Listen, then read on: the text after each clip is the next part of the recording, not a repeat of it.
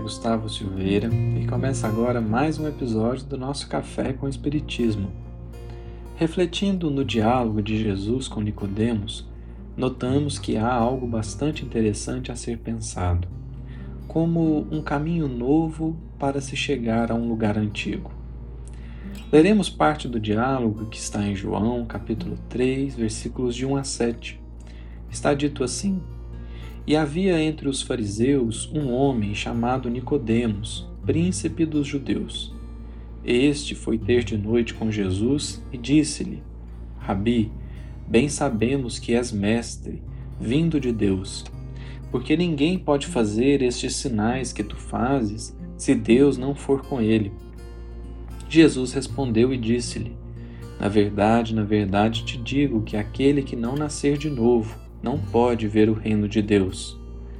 Disse-lhe Nicodemos: Como pode um homem nascer sendo velho?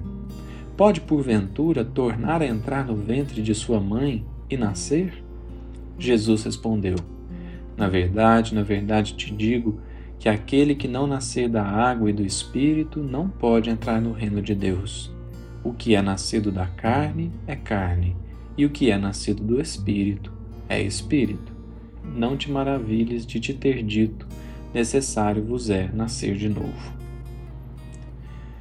De fato, parece haver algo na fala de Jesus mais profundo ainda do que simplesmente a reencarnação. Reencarnar é nascer de novo, mas apenas no corpo ou ainda da água, tomando aqui a água como elemento material. Mas Jesus não fala apenas de nascer de novo do corpo ou da matéria é preciso nascer de novo no espírito. O que nos parece é que o Mestre falava de uma renovação íntima que, sim, será alcançada pelas reencarnações sucessivas, mas não basta reencarnar. É preciso renovar-se em espírito. Aqui se ligam várias outras falas, como uma de Paulo em 2 Coríntios 5,17. Se alguém está em Cristo, nova criatura é. As coisas velhas já passaram eis que tudo se fez novo. Ou Romanos 12, 2. E não vos conformeis com este mundo, mas transformai-vos pela renovação do vosso espírito, ou renovação do vosso entendimento, da vossa mente, em algumas traduções, o que também nos dá um bom direcionamento para a compreensão do que seja nascer de novo em espírito. Mas também se liga uma outra fala de Jesus, eu vim para que tenham vida e vida em abundância. Isso porque Emmanuel, no livro Fonte Viva, capítulo 97, escreveu algo que nos serve de grande alerta e também nos auxilia a entender o que é nascer de novo em espírito. Ainda hoje, a linguagem da cruz é loucura para os que permanecem interminavelmente no círculo de reencarnações de baixo teor espiritual Semelhantes criaturas não pretendem senão mancomunar-se com a morte, exterminando as mais belas florações do sentimento.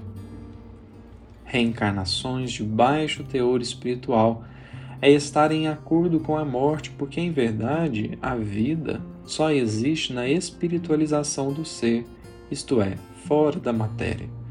Tudo que é material está morto, entre aspas, ou caminha para a morte mas o Espírito é que dá a vida, e é em Espírito que se precisa nascer de novo. E é nessa mesma fala que Emmanuel nos ajuda a entender isso. Segundo o benfeitor, aqueles que permanecem interminavelmente no círculo de reencarnações de baixo teor espiritual exterminam as mais belas florações do sentimento.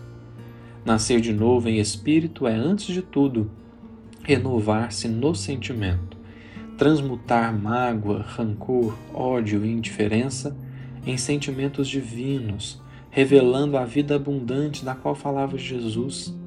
Não basta reencarnar-se, é preciso interromper o vínculo com a morte através da renovação do próprio coração, sublimando os propósitos. E nascer de novo em espírito é algo que pode começar já durante a própria encarnação. Um grande abraço a todos e até o próximo episódio do Café com Espiritismo.